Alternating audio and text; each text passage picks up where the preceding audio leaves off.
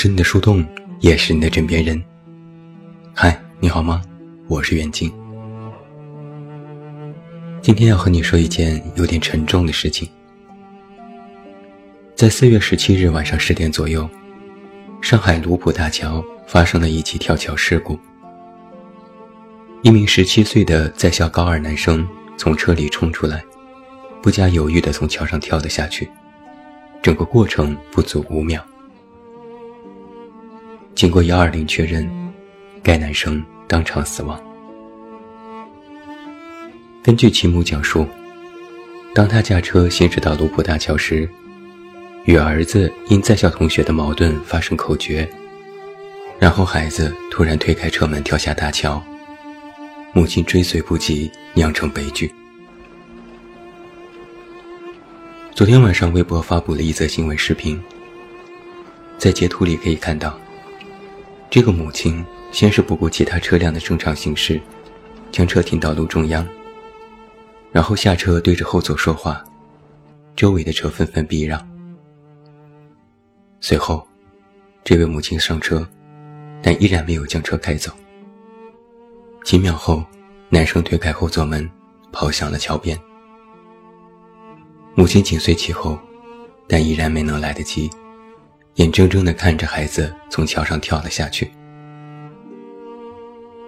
母亲伏在桥上看了几秒，瘫在地上，垂地痛哭。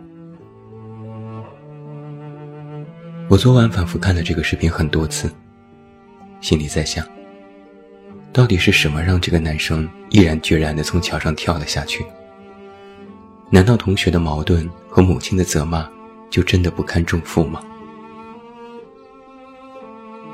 网上有一位网友的评价是：这位母亲不在自责中度过余生。在新闻的热评下，我看到很多网友对自己的家长都表达出不满。他们说：“我妈说话就超级难听，现在的自卑也是拜他们所赐。我家人喜欢戳我痛处，不管场合。”只要开始骂，就特别大声，一点都不在意我的感受。我越在意，他就越爱说，觉得他出了气就好了，还天天觉得自己很可怜。我对他凶，我妈骂我骂的非常难听，骂到我都不知道该怎么形容了。如果不是我承受能力比较强，真的不知死了多少回了。我家人骂我的时候，根本不允许我解释和反驳。只要我一解释，他们就会骂得更凶，还会打我，说我目无尊长、白眼狼等等。我都三十多岁了，还是能想起之前我家人疯狂羞辱我时那种悲愤的心情。无论怎么解释，他们都不听，只因为我没有按照他们的意愿去做。当时也真的很想从楼上跳下去。我家人特别强势，什么都让我听他们的。我上学、找工作、结婚，都是他们一手操办。只要我不同意，他们就骂。我妈就会坐在地上哭，说怎么养了我这么一个下作东西。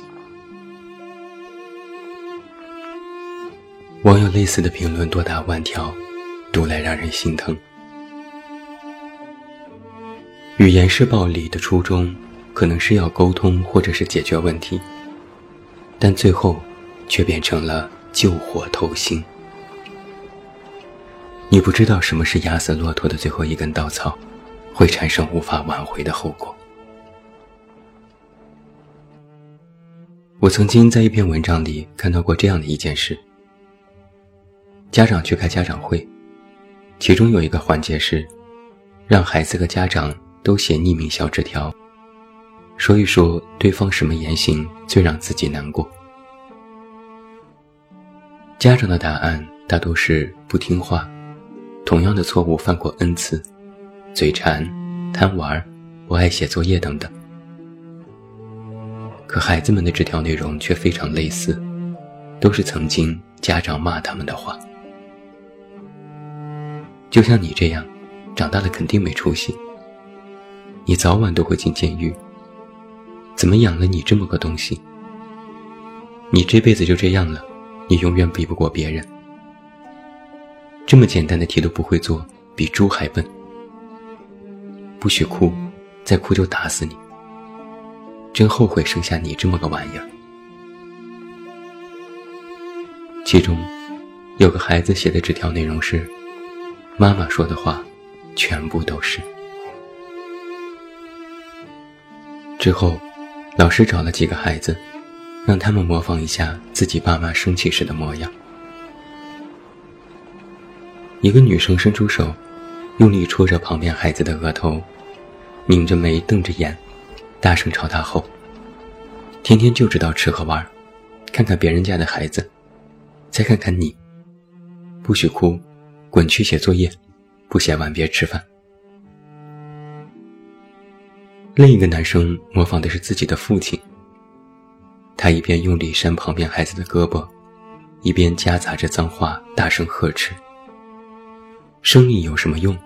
要你有什么用？学习学不好。”什么事都办不好，下次再这样就给老子滚！表演结束，在场的家长们反应都很诧异，有些家长甚至都不记得自己曾经说过那样的话。早在2016年之前，全球儿童安全组织 Safe Kids 就发布过一组关于语言式暴力的海报。在海报中，分别有三个孩子，因为学习调皮贪玩，分别遭受了来自家人的责骂。因为考试成绩不好，父母说：“你脑子让猪吃了吗？考成这样还有脸回家？”因为调皮打碎东西，父母说：“天天毛手毛脚，你上辈子是闯祸精吗？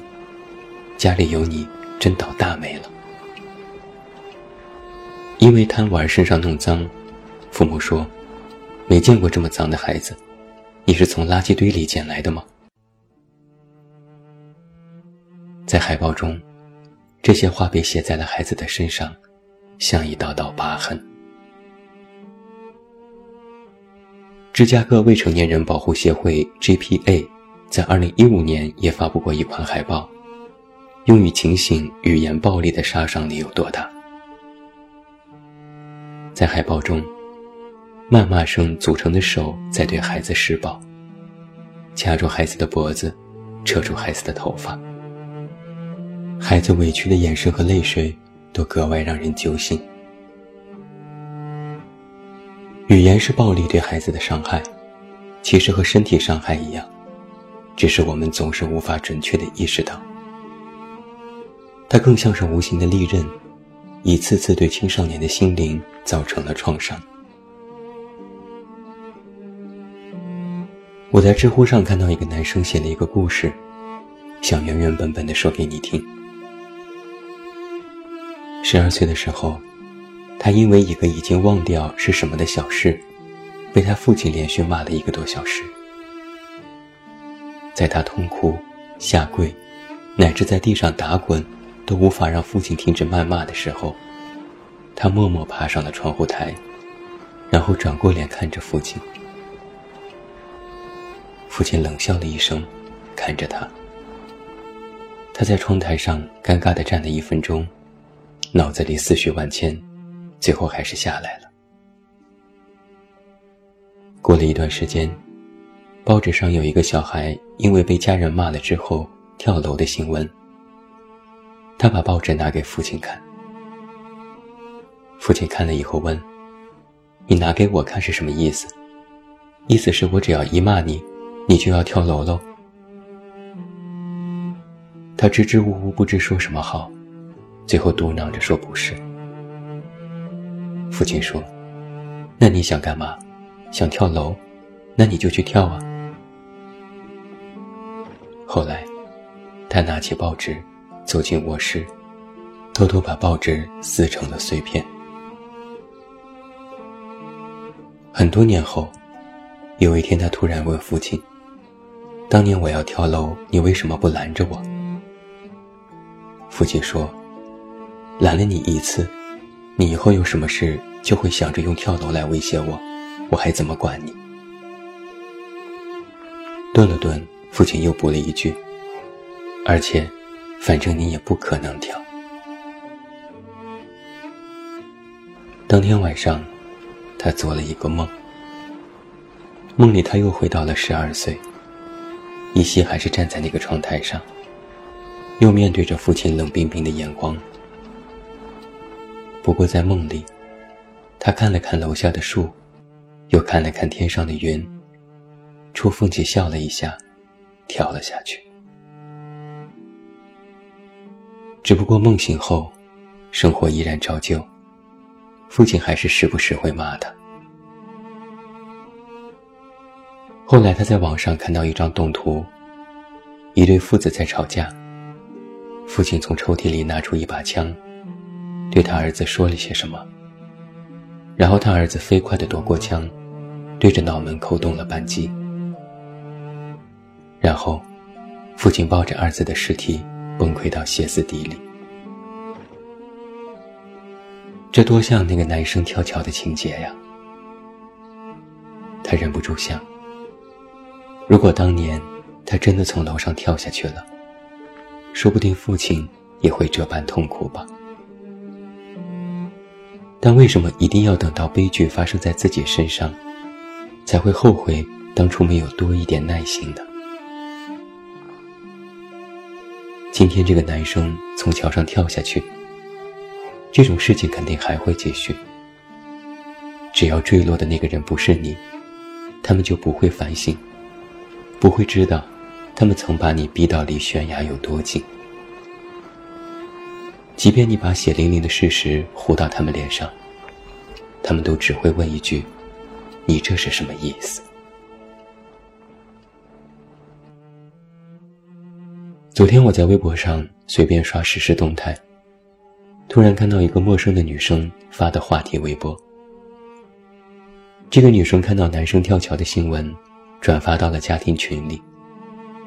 结果父亲说了句：“要死早点死，死一百次我都不会看一眼。”据统计，在中国，每年约有十万青少年死于自杀，平均每两分钟就有两人自杀。还有八人自杀未遂。更有数据显示，自杀已经成为了十八岁以下青少年死亡的第一原因。上海市教委曾经有过一项调查，在抽查的两千五百名中小学生里，有百分之五点八五的孩子曾经有过自杀计划，有百分之一点七一的孩子自杀未遂。有百分之三十四点三九的孩子，曾经有过“活着不如死了好”的想法。在青少年自杀原因的数据分析中，有百分之三十三来源于家庭矛盾，百分之二十六来自学业压力，百分之十六来自师生矛盾，还有百分之四来自校园霸凌。由此可见，家庭矛盾。依然是青少年自杀最重要的原因。昨天我在微博、知乎、今日头条上分别逗留了很久，看了许多人对男生跳桥的评论。我发现，微博和知乎大多都是在说父母的不是，但是头条或一些平台上，大多是在说孩子的心理承受压力大，甚至有人说。这样的孩子，不要也罢。这些评论都被顶上了热门，说明赞同他的人不在少数。有人也解释了这种现象：知乎、微博使用的大多是青年，他们经历过类似的遭遇，更容易站在年轻人的立场去想。今日头条用户大多年长，他们更多的。是以一种过来人的姿态进行质疑。今天写文的时候，我在百度搜“青少年自杀”关键词，就出现了一条“为什么好多青少年自杀”的问答。有一个回答是：现在这些小孩，独生子女多，所以个个都是父母的掌上宝，惯多宠多，遇到一些从未遇过的挫折就承受不了了呗。又加上现在社会上各种怪异新颖的招数，造就了这一切。青少年生理承受能力低，不成熟，无法经受挫折，这些都是事实。但是这些，绝对不应该是语言式暴力和自杀现象频出的主要原因，甚至都不应该是原因。孩子们在青春期大多情绪不稳定，产生叛逆心理，这都是正常现象。社会经验不足。心理脆弱，这些恰恰都应该是最应该被关心和保护的时候，而不是动辄用语言暴力进行攻击和谩骂。初衷或许是为了制止这些幼稚行为，但是最终可能会把他们推向绝境。那些说着孩子心理承受能力差的人，我就想问一句：他们只是孩子？一个成年人，他们都会遇到无法解决的事情，还总是会崩溃。而那些普通的孩子，只有十几岁，你要让他们有多坚强？作为成年人，我们要时刻警惕自己那种过来人的姿态。你是否发现过一个现象？可能在你小的时候，因为某件事情烦恼，经受过挫折，或被父母打骂。以前也觉得难过，但长大后发现，除了回忆起来有点心酸外，好像也没什么了不起。尤其是当你经历过成人世界后的种种现实后，你会发现曾经遇到的那些事，原本不值得一提。但这时，过来人姿态。就会在无形中慢慢的滋生。你会以这种过来人的想法，去判断别人的生活，包括你的爱人、子女、同事，或者是陌生人。你会在别人遇到问题后，经过对比发现他们的困扰其实很幼稚。你会说：“我遇到过比这难百倍的问题。”你会在看到别人的难过和悲伤后。经过对比，发现他们的情绪太矫情。你会说：“你以为自己还是个孩子吗？”一旦你摆出这种过来人姿态，你就会自视过高，对别人产生优越感，对别人不够尊重，不能以同一平等视角去看待别人。这么一点小事就难倒你了？你怎么什么都不懂？我小的时候比你强多了。完全经受不住挫折，我也经历过，但不照样过来了。你会觉得你都这样过来了，别人遇到的问题和麻烦还不如你的，那么他们也应该或者是必须可以。但实际上，别人不一定可以。甚至在你为人父母后，在面对孩子时，也会时不时以这种过来人的姿态。进行对孩子的教育，渐渐的，你就会发现，你曾经非常讨厌父母的语言是暴力，发誓将来不会成为他们那种人。但你无形中，也变成了那种大人。小时候你被父母嫌弃，长大后，你又嫌弃自己的孩子。语言是暴力的救火头心。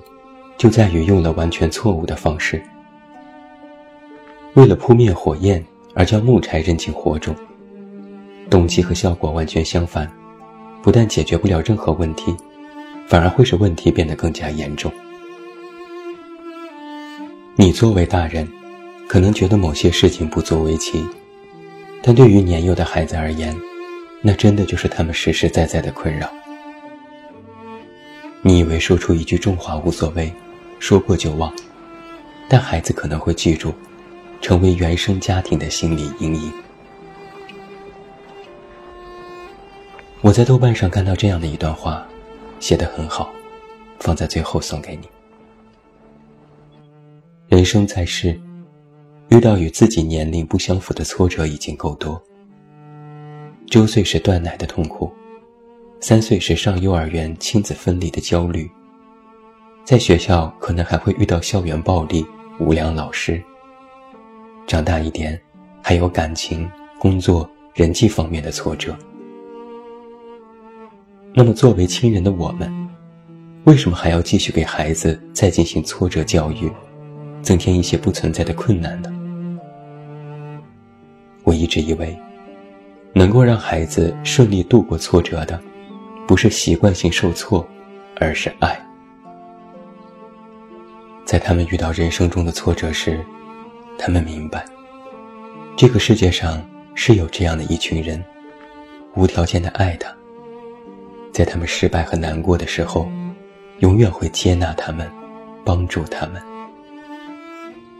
只有这样，孩子们才能义无反顾的去面对人生中的挫折。